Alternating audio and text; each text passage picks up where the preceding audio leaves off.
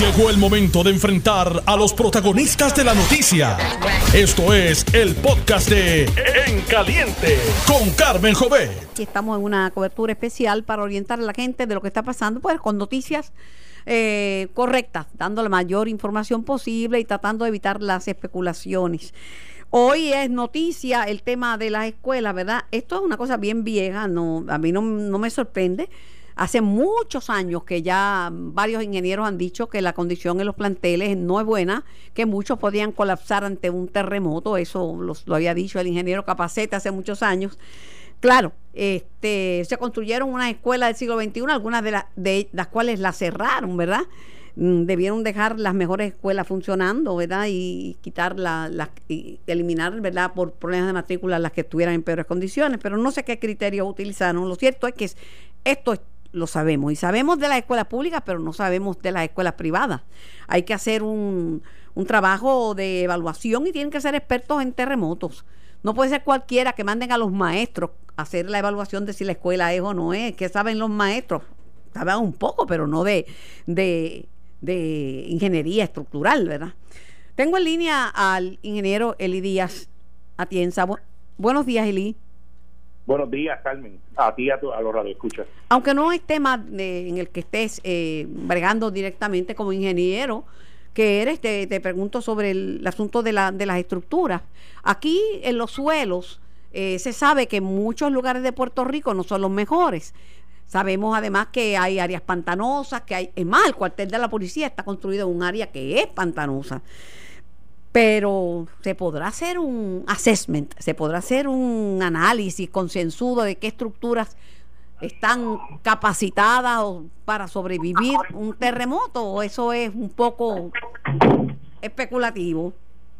Bueno, yo creo que sí, obviamente eh, hay códigos, ¿verdad? Hay códigos de construcción que se siguen eh, y que se tienen que evaluar. Yo creo que parte de lo que nosotros hicimos en nuestro primer proceso por la autoridad fue ir a visitar nuestras plantas, nuestros ingenieros fueron allá, fueron a ver nuestras eh, facilidades y estaciones de bombas y las represas, ¿verdad? Que tan importantes son en el término, ¿verdad? De lo que es la operación de la autoridad y de los riesgos que representa.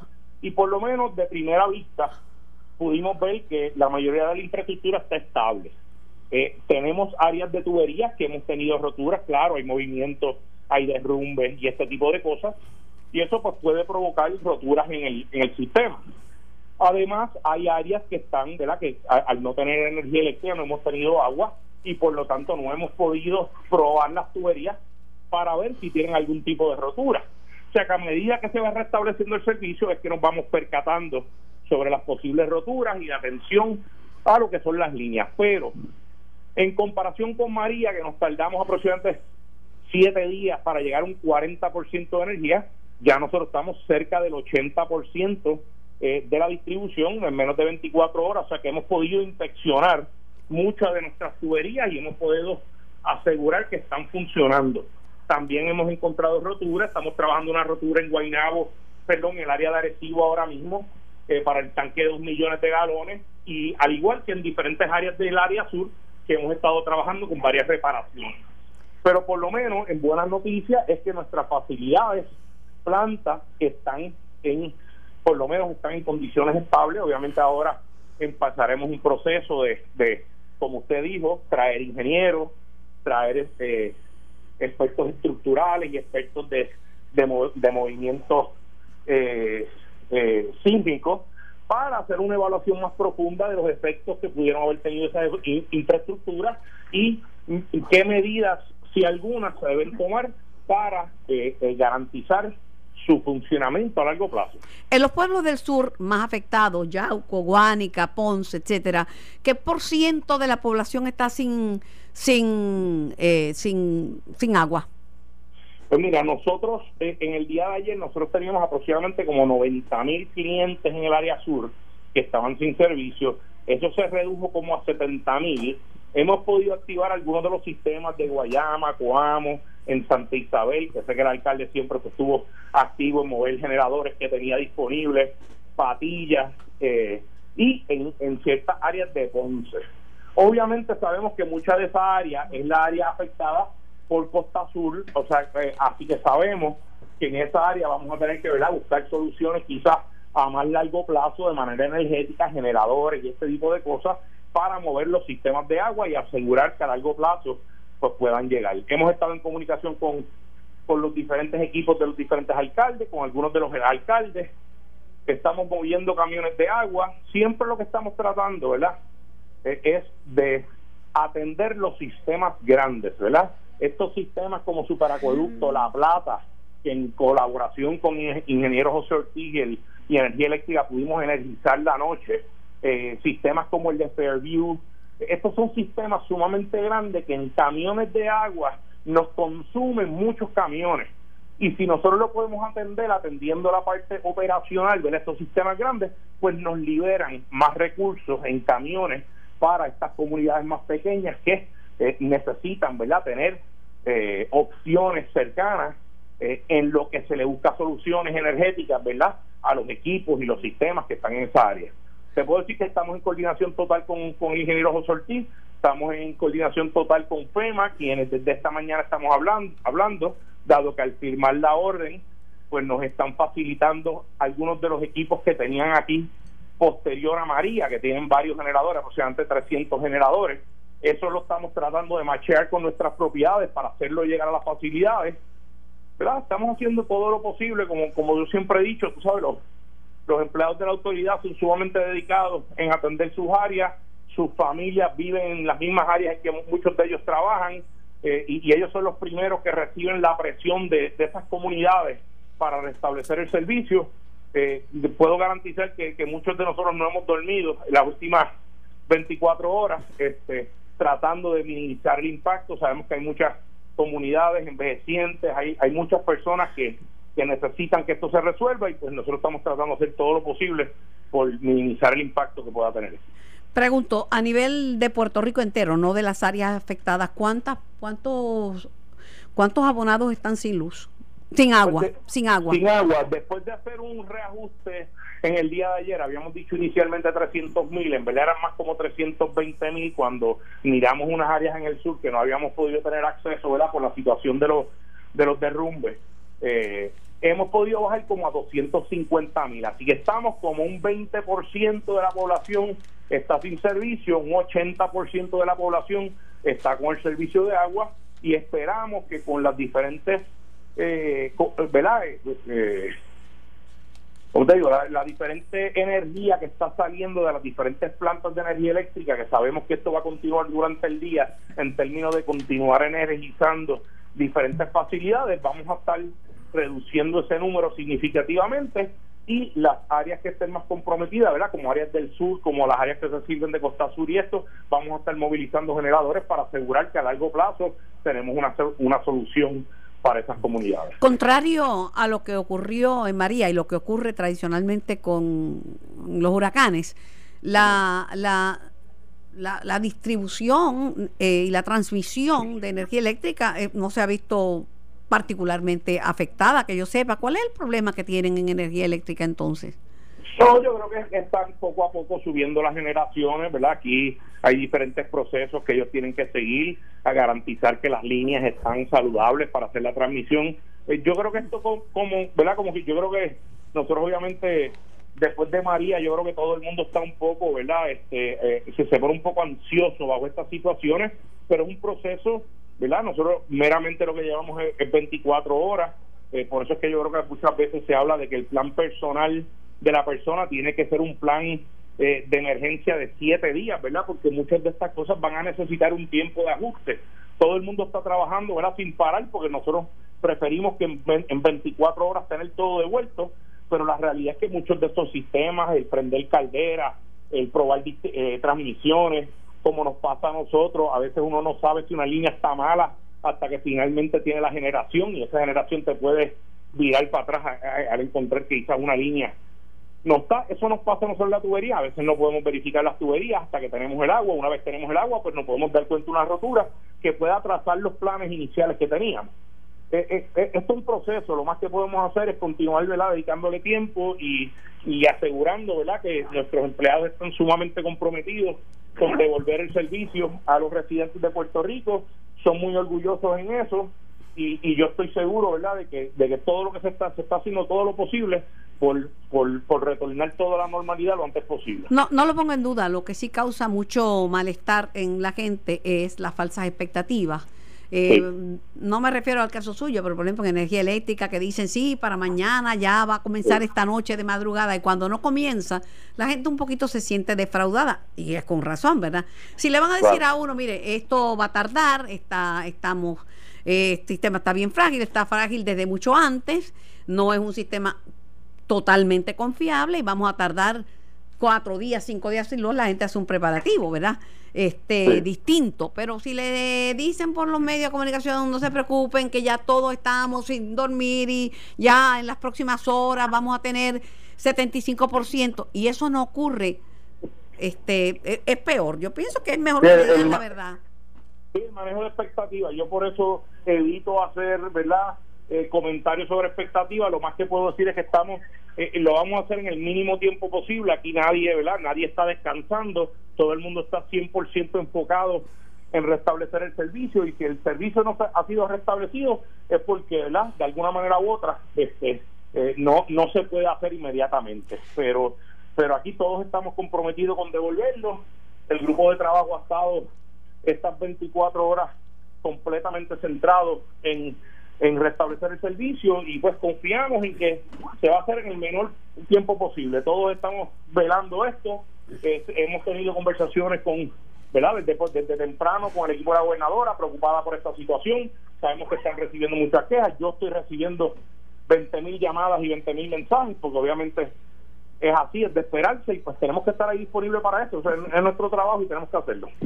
Pregunto, eh, ¿qué, qué tuvo, ¿qué pérdidas, cuán- a cuánto ascienden las pérdidas que tuvo Acueducto y si ya han solicitado a, a FEMA, a Cuerpo de Ingenieros, este, ante la proclamación de estado de emergencia para Puerto Rico o alguna ayuda económica?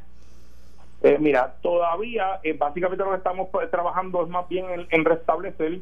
Sí, obviamente vamos en el proceso de nosotros ir llevando eh, la información de las, ¿verdad? de las roturas o, o daños que pudimos tener eh, eh, relacionados a, pero nuestro enfoque principal es restablecer el servicio. O sea, que lo que estamos trabajando con FEMA más ahora es identificar los generadores que ellos tienen en sus almacenes para nosotros poder hacerlos y moverlos a las diferentes comunidades.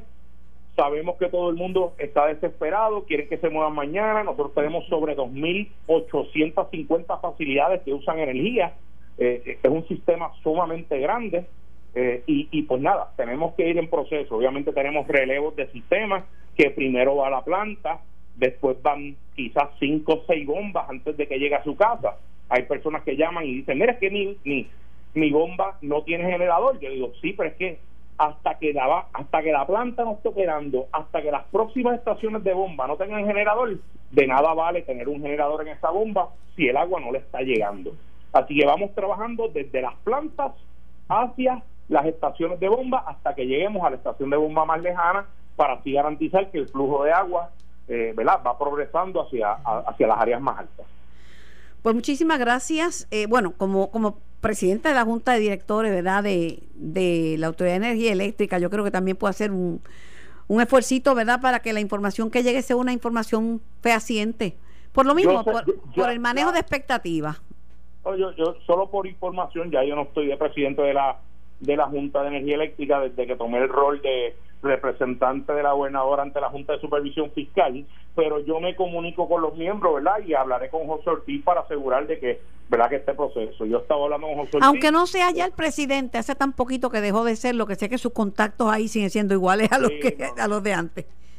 Este, a, a propósito, Carrión tercero eh, está en Washington. ¿Usted se ha comunicado con él a ver si es que él está pidiendo alguna ayuda, pidiendo Bueno, hemos tenido comunicaciones, nos ayudaron. Nosotros tenemos un fondo, lo que llamamos el fondo del Rainy Day, ¿verdad? Que es el fondo de, eh, de emergencias que se estableció en el plan fiscal para situaciones como esta, eh, en conversación con, con, el presidente de la Junta de Supervisión Fiscal y en conversación con su directora ejecutiva, Natalia Yaresco, eh, eh, logramos obtener una autorización, ¿verdad? Esto fue gestión de también que, realizó la gobernadora junto con el licenciado Omar Marrero de AFA para tener acceso a, aproximadamente son 130 millones por año. En este caso podemos tener acceso hasta 200 eh, 60 millones, que sería equivalente al año pasado y este, para utilizar en daños y efectos directamente relacionados con el, ¿verdad? Con el evento, con, con el temblor. Así que eh, ellos nos ayudaron en eso, ¿verdad? Agradecidos estamos por la gestión de autorizarnos estas líneas de emergencia para esta situación porque entendemos que van a ser necesarias. Agradecida por su tiempo y por su disponibilidad, eh, licenciado ingeniero Elit Díaz Atienza. Lindo día. Gracias a ti, Carmen, y a todos y a todos los, los, los, los radioescuchas. Ricardo Santos, buenos días. Buenos días, Carmen, y felicidades. Igualmente para ti. Vamos a hablar en plata. No me gusta que me den agua tibia. ¿Tú sabes lo que es agua tibia? Seguro. No me den agua tibia.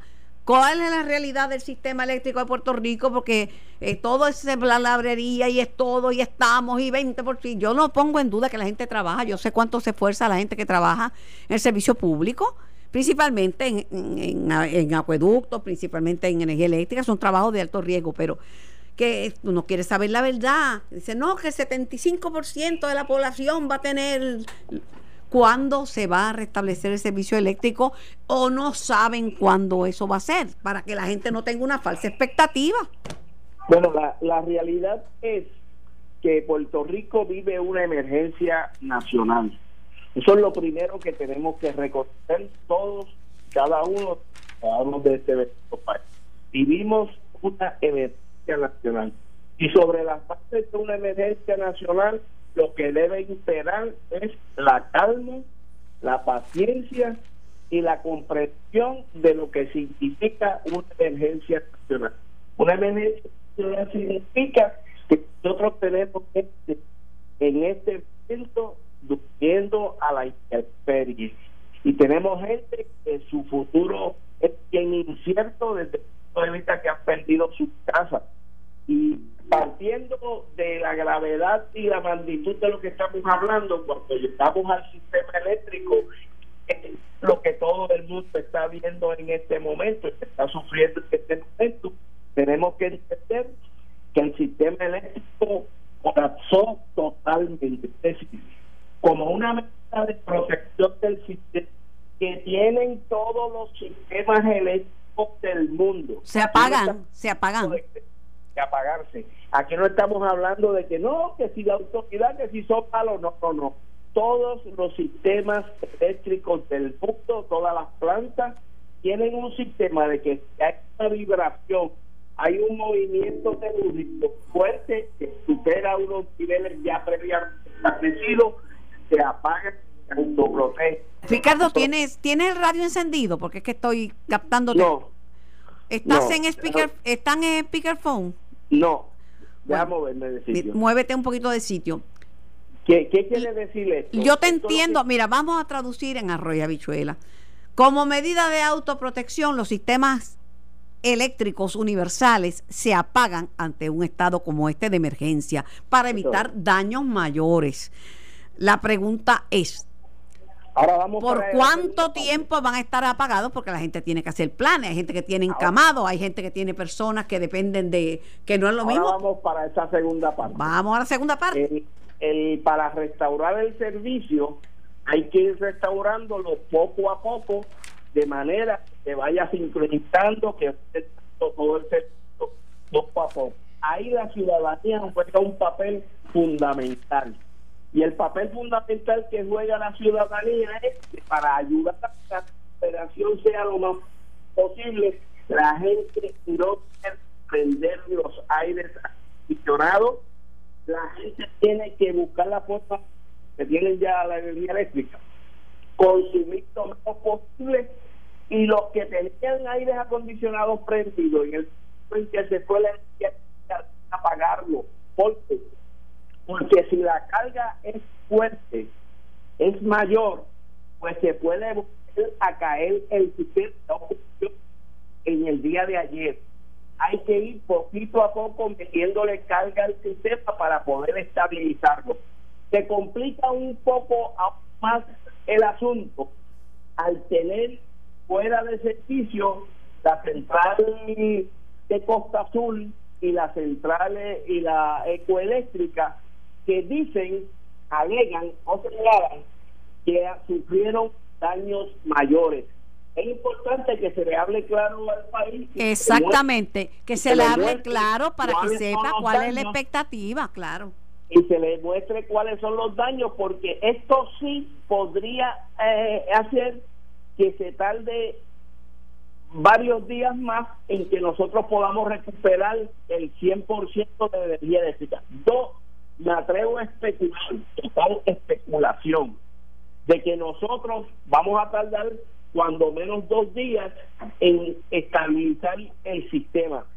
Y eso no es mucho tiempo. Si lo comparamos con María, no estamos frente a la situación de María donde los postes estaban en el piso. Estamos en una situación estrictamente de sincronización y de ir poco a poco metiendo la energía. Claro, porque tampoco se afectó la distribución, no se, eso no se afectó. Este, eh, en todo caso se afectaría la, la, la producción, la generación. Exacto. Y, y estamos hablando de la producción estricta de aquí, de Costa Azul, que hay que preguntarse por qué, eh, cuál es la situación de AES, eh, Central Aguirre, este, esas deben estar entrando próximamente. Aquí hay una situación que ocurre cada vez que hay una turbulencia en el sistema y es que las compañías privadas, como lo es AES y Ecoeléctrica, sobreprotegen sus máquinas y no las meten hasta que el sistema no esté estabilizado. En otras palabras, quien corre los riesgos de turbulencia en el sistema es las máquinas del gobierno, las máquinas del país, las máquinas privadas se guardan para salir a producir energía eléctrica solamente cuando están seguras. Eso es una realidad que debe atenderse para que esto se resuelva lo más pronto posible. Pero yo vuelvo y reitero, Carmen, que me parece que es lo más importante y donde hay que tener mayor empatía. Hay que entender que vivimos una emergencia nacional, que la luz va a venir, Aquí no estamos frente a una incertidumbre de cuánto tiempo vamos a estar sin luz o no. La luz va a venir. Hay hombres y mujeres en esas plantas haciendo el mayor de los esfuerzos para que eso sea lo más pronto posible. Pero yo pienso que no es cuestión de salir corriendo a comprar plantas, no es cuestión de desesperarse, es cuestión de tomarlo con calma y darle gracias a Dios que estamos vivos, que es lo importante y que nuestro país se va a levantar y va a echar para adelante. Eso es lo que nos debe hacer, eh, ¿cómo se llama? Lo que nos debe fortalecer para nosotros salir de esta situación. Y, y, echar una mirada al mundo, a lo que ha sido, lo que han sido los terremotos. Mira, yo participé en México, en, que estuve allí en el proceso de búsqueda y en la felicidad de encontrar vivos algunos algunos puertorriqueños que estaban este de viaje eh, por México cuando ocurrió esto. Y era terrible. El, una cosa es perder la casa que es dolorosísimo. Otra cosa es perder su familia entera o buscar la familia que queda sepultada bajo escombros. Cuando cuando estuve en Haití yo no tengo palabras para describirte el panorama de desolación. Allí no quedó nada en pie desde el Palacio Nacional. Ricardo, el Palacio Nacional, nada. Y encima de eso, el país estaba empobrecido. Puerto Rico tiene problemas económicos, está en quiebra.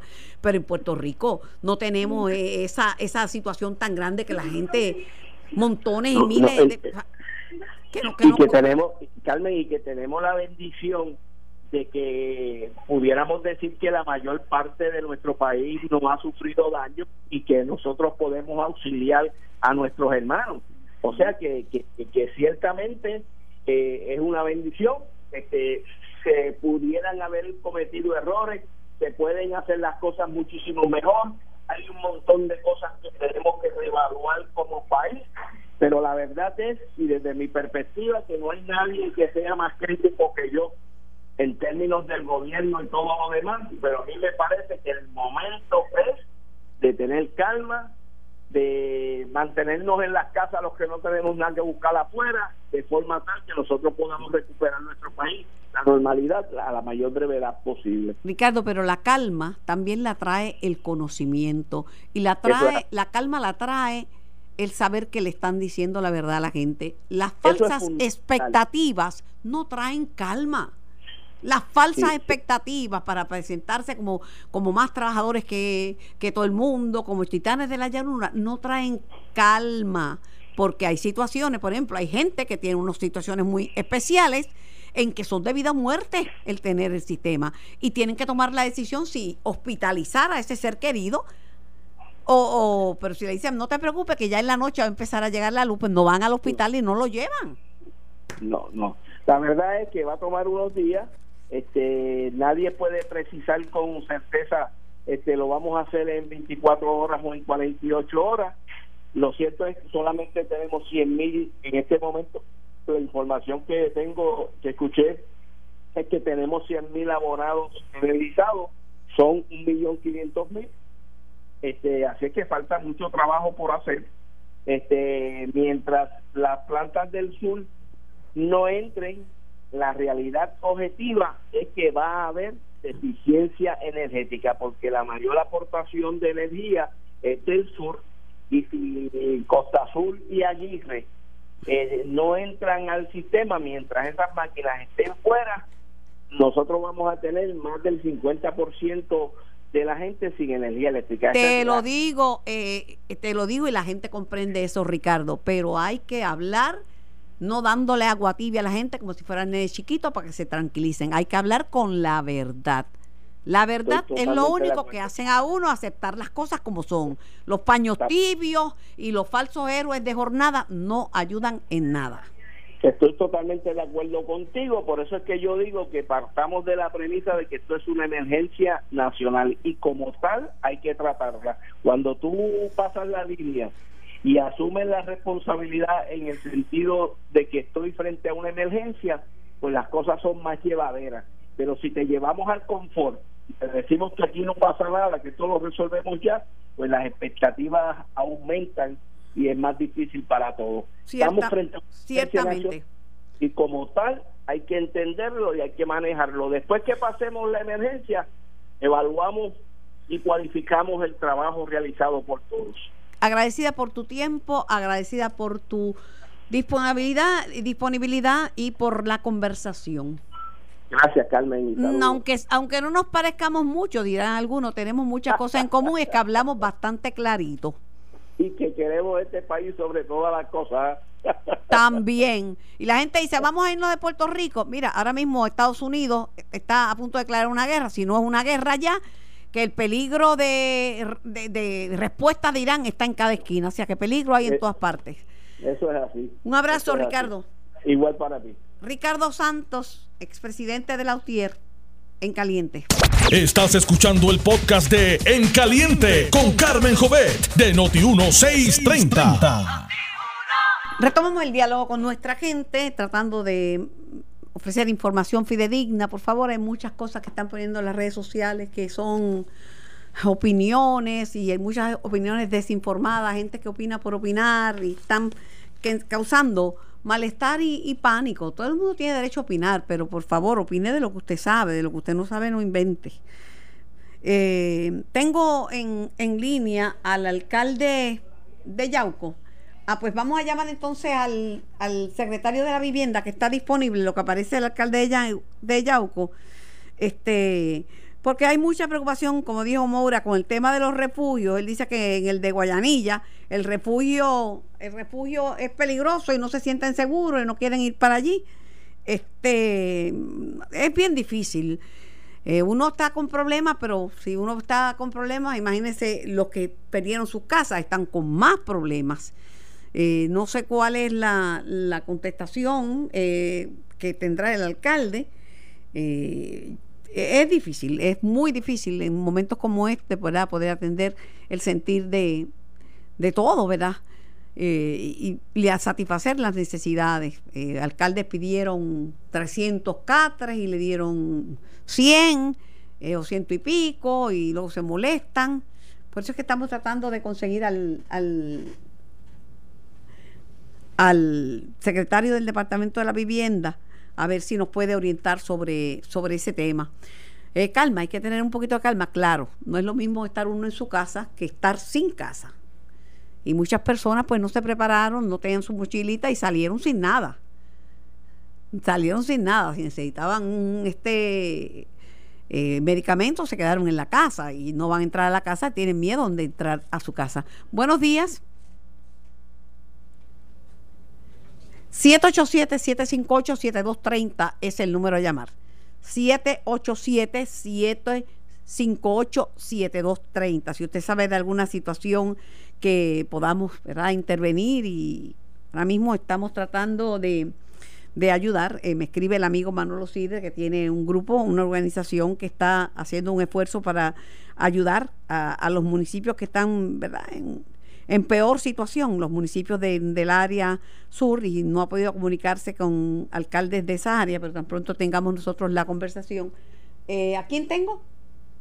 Oh, buenos días, ¿quién me habla?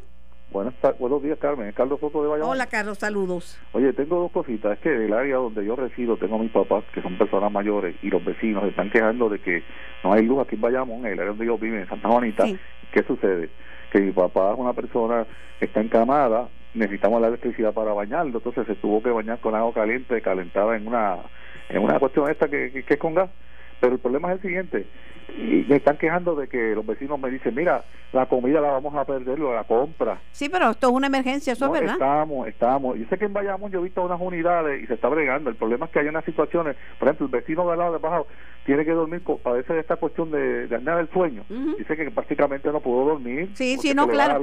Pero eh, esas cosas más individuales, yo dudo que el gobierno las vaya a resolver porque no va a poder resolver de casos individuales. No, yo entiendo eh, la situación, pero. y no va a venir el, no es el, problema de estar aquí, es el de muchas personas. Sí, así es, así es. Estamos en una emergencia y gracias a Dios que no hemos.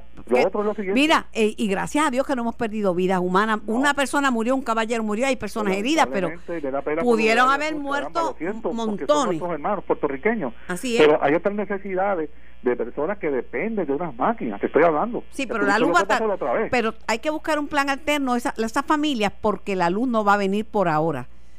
Eh, hablando claramente me dice lo siguiente y esto es una idea pero mira para tu papá y para esas otras personas tienen que hacer planes o ir a donde familiares que tengan luz si alguien tiene luz. No, el problema es que se le va a dañar la comprita, pero este. Eh, sí, la compra la van a perder, la compra la van a perder definitivamente. Sí, personas que pues uno depende de los cupones benditos. Sí, sí, pero bueno. Eh, eh, pero a lo que voy a lo siguiente, Carmen, se está hablando de las famosas esta, este, ¿cómo se llama? La, la, la, los back, eso que se piden las cosas de emergencia esos los costos están muy altos. Yo escuché ayer en una trabajadora social en una emisora AM indicando que la mayoría no puede, son pobres. Debería hacer algo para que estas personas puedan tener, porque el que puede, puede, yo pude, pero el que no pueda, ¿qué? Gracias, Carmen. Bueno, ese es, una, eso es un problema que no, te, no tengo contestación, ¿verdad? Porque el, es difícil, es difícil, es difícil, pero la luz va a tardar, va a tardar. Buenos días, eh, ingeniero eh, licenciado Gil, eh, secretario del Departamento de la Vivienda. Muy buenos días. Buenos días, buenos días, Carmen, y buenos días a tu público Red Escucha y muchas gracias por la oportunidad y espero que todo esté bien contigo y los tuyos y para el pueblo de Puerto Rico mucha calma. Bueno, la gente, la gente sigue llamando, igualmente para, para ustedes. La gente me sigue llamando eh, por el tema de los refugios, que si el refugio de Guayanilla, que si no es seguro, que si la gente se tiró a la calle. Hay un alcalde quejándose de que pidió 300 y pico de catres y solamente le dieron ciento y pico y que Acevedo le dijo que, que la persona que tenía los catres se había ido a dormir. ¿Qué, ha pasado con el tema de los refugios y de los catres? Entendido ya el... Hello. Hola. Eh, hello. Te perdí. Te, te, estaba perdiendo. Ahora te escucho. Ahora me escucha. Ah, perfecto, sí. Ok, pues eh, nosotros en cuanto a lo que es refugio de Guayanilla y para que la gente pueda ver un poquito dentro de la justa perspectiva de lo que son los temblores, la réplica, obviamente, pues si está eh, si está este fenómeno como tal, pues no podemos habilitarlo en estructuras que no estén preparados para ello. Pues lo que la, el plan y la, y la y las buenas prácticas son que se habiliten afuera espacios y luego, pues obviamente de manera intermedia pasen a lo que son espacios pues, pues, de manera este, intermedia y luego pues se consigue lo que es una, una forma intermedia permanente a través de vouchers y de las eh, distintas subvenciones federales que nosotros manejamos luego de la declaración de emergencia del presidente pues podemos entonces otorgar más vouchers de sección 8 dentro de lo que es los parámetros de emergencia que están en nuestros planes de, de la otorgación de los vouchers o nuestro reglamento de otorgación de vouchers. Sobre el tema, de, sobre el tema de los ah. refugios, eh, licenciado Gil, los refugios, que, que, se están quejando algunas personas, principalmente del área de Guayanilla, que el refugio es, está en una zona que se inunda y que les da más miedo estar en el, en el refugio que estar en la calle. Bueno, hay una cosa que lo, nosotros tenemos unos, eh, unos, unos mapas de inundación, obviamente, que fueron alterados por, la, por el huracán María, pues esos mapas se expandieron y nuestras áreas de cobertura pues obviamente eh, disminuyen en cuanto a, la disponibilidad de refugios como como quiera hay más de 360 eh, refugios disponibles.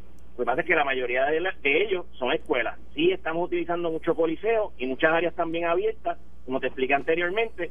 Ahora en lo que respecta a que en, lo que pues, las réplicas cesan y, lo, y la intensidad cesa pues entonces vamos ahora a estructuras que estén eh, pues, fuerte estructuralmente, que valga la redundancia, y, en ese sentido pues se le proveerá ese tipo de refugio como las personas merecen dentro de Mayita Meléndez, la doctora Marita Meléndez, alcalde de Ponce, me había dicho ayer que el, que el Pachín Vicens, que es un área que lo utilizan para, para estos eventos y para momentos de emergencia, porque tenía problemas estructurales, eh, eh, no sé si ah. se iban a mover a algún otro sitio. Sí, se están movilizando a distintos, a distintos refugios en, el, en, en, en distintas áreas, inclusive en Salinas eh, estábamos pendientes para poder entonces llevarlos allá a la, a la base y obviamente, Carmen, es algo que, tenemos que enfatizar. Eh, aquí los códigos de construcción, luego del terremoto del 85, fue que se enmendaron para que pudieran eh, ser antisismo, como tal, o movimientos telúricos. Y en ese sentido, todo lo que se construya después de ese tiempo se supone que cumpla con esos eh, requisitos. Obviamente, si las estructuras son de mayor tiempo, a menos que se le haya hecho o lo que se le dice en inglés un retrofit, o sea, llevarlo a la condición de que pueda aguantar un sismo, pues no, pues entonces sí estaría apto. Son condiciones y, situaciones que nosotros evaluamos antes de certificar un refugio. Le pido por favor que se comunique para con Guayanilla, con el alcalde, porque escuchaba al compañero Moura de Ponce que la gente está en la calle, que no quiere estar en el refugio, que el refugio está inundado y nosotros tenemos gente, nosotros tenemos personal allí, obviamente. Yo voy a comunicar con, con el alcalde, dicho sea de paso, eh, estoy en, en par de minutos salgo hacia, hacia el área azul. Eh, pero todo esto, Carmen, obviamente nos está enseñando una, una gran lección eh, y debemos como pueblo pues recogerla, admitirla, procesarla y en ese sentido ejecutarla en el futuro son cosas y circunstancias que venimos diciendo desde hace tiempo de que teníamos que estar preparados porque un huracán, como siempre se ha dicho, es predecible, se puede ver y nos podemos preparar.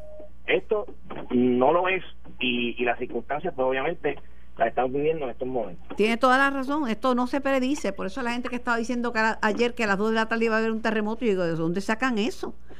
este información que no es fidedigna. Por otro lado, me preocupa que, haya gente durmiendo, durmiendo en el piso por no tener catres.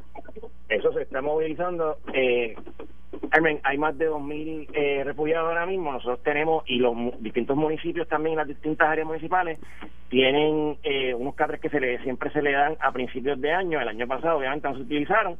Eh, pues este año se están otorgando, más nosotros tenemos también reserva al haber eh, activado la emergencia, pues también podemos utilizar los recursos de FEMA y de esa forma pues poder brindarle los servicios necesarios a la gente.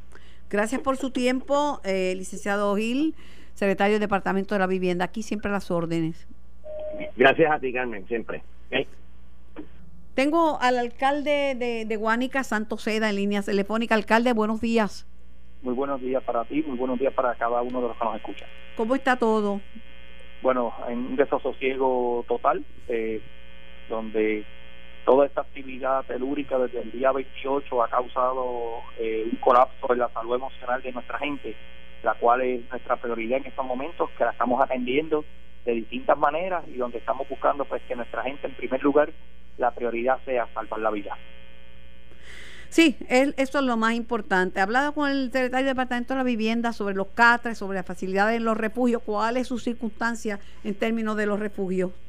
Bueno, eh, nosotros tenemos varias varias áreas que estamos atendiendo. Está el refugio principal, el cual nosotros tenemos a de 250 personas allí, pero también se han formado campamentos, lo que hemos llamado campamentos en distintas áreas abiertas del pueblo, donde yo me atrevería a decir, que toda la gente de Guánica está entre estos campamentos y estos refugios. Estamos hablando que Guánica tiene una población de alrededor de 16 mil personas y yo me atrevería a decir que más de 10 mil personas están en la calle eh, ubicados en todos estos lugares, tanto el refugio principal en el corredor Mariano Tito Rodríguez como en los distintos campamentos en las distintas comunidades. Su principal necesidad en este momento, alcalde.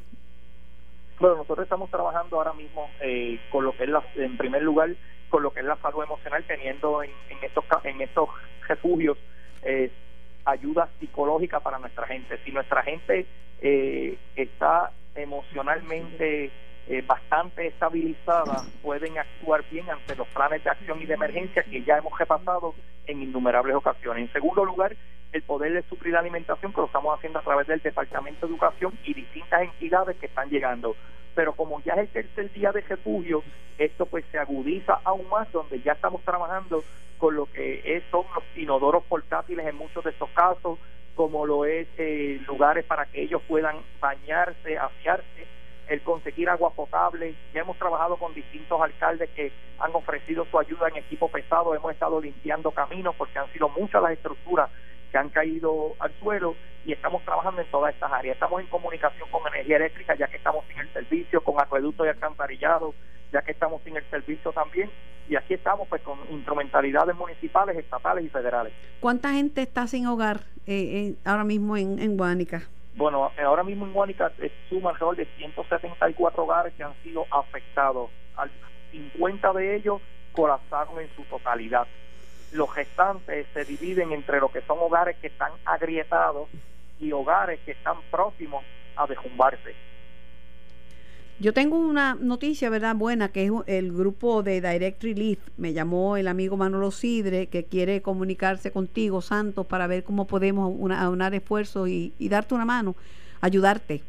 Este, Hay un interés bien grande, así que si no consigo a Manolo ahora para que hable contigo, te voy, le voy a pasar tu, tu teléfono y a ti te voy a pasar el de él para que se comuniquen eh, claro que sí, yo agradezco Carmen esta oportunidad que me estás brindando y la empatía sobre todo y llevar esta, esta información a todos los medios. Yo estoy extremadamente agradecido. Eh, yo lo que quiero es que nuestra gente que nos está escuchando a través de estos medios, yo sé que en medio de la tempestad es, difícil tener calma. Yo lo que estoy solicitando en primer lugar que no abandonemos, no abandonemos nuestras oraciones. En segundo lugar que tengan la seguridad que estamos haciendo todo lo que está humanamente a nuestro alcance. Hace unos minutos, unas horas atrás, estuve con el director de la red sísmica, estuvimos haciendo un recorrido por distintos lugares de nuestro pueblo y estamos en espera de sismólogos que van a estar llegando a Puerto Rico, los cuales nos van a estar acompañando también y están, estarán pudiendo brindar una información más certera en cuanto a lo que es esta falla de la Montalva. Magnífico. Eh, Ahora mismo, mientras estoy hablando con usted, Carmen, está temblando la tierra. no, me imagino, me imagino. Eh, nada, Santos, estamos contigo y con todos los alcaldes. Tengo a Manolo Sidre, te lo pongo brevemente. Manolo. Saludos, Carmen, saludos. Ahí tienes al, amor, ahí tienes al alcalde de Santos Seda. Habla con él y se intercambian después de la pausa los, los teléfonos. Perfecto, alcalde, eh, buenos días y, solidariamente con usted y con su pueblo, este, como estoy seguro está todo Puerto Rico. Eh, yo presido la organización Por los Nuestros que se dedica a energizar acueductos non praza en Puerto Rico. Tenemos una estrecha relación con Direct Relief, que es el donante que nos dio el dinero para poder hacerlo. La representante de Direct Relief en Puerto Rico es la señora Ivonne Rodríguez, ya Ivonne Rodríguez, me llamó esta mañana muy ansiosa porque quieren comunicarse con usted para brindarle toda la ayuda posible. Le agradeceré, eh, fuera del aire, le voy a dar mi número telefónico para que usted me llame y entonces coordinar las ayudas a la brevedad posible. Esto fue el podcast de En Caliente con Carmen Jovet de Noti1630. Dale play a tu podcast favorito a través de Apple Podcasts, Spotify, Google Podcasts, Stitcher y notiuno.com.